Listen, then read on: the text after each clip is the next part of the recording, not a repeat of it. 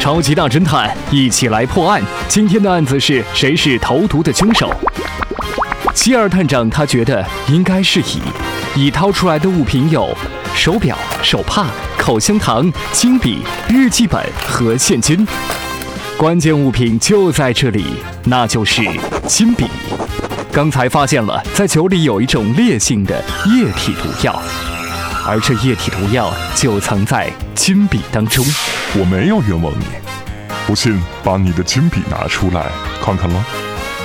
呃，这已在停电的时候拿出了金笔，往死者的酒杯里注射了这种液体毒药。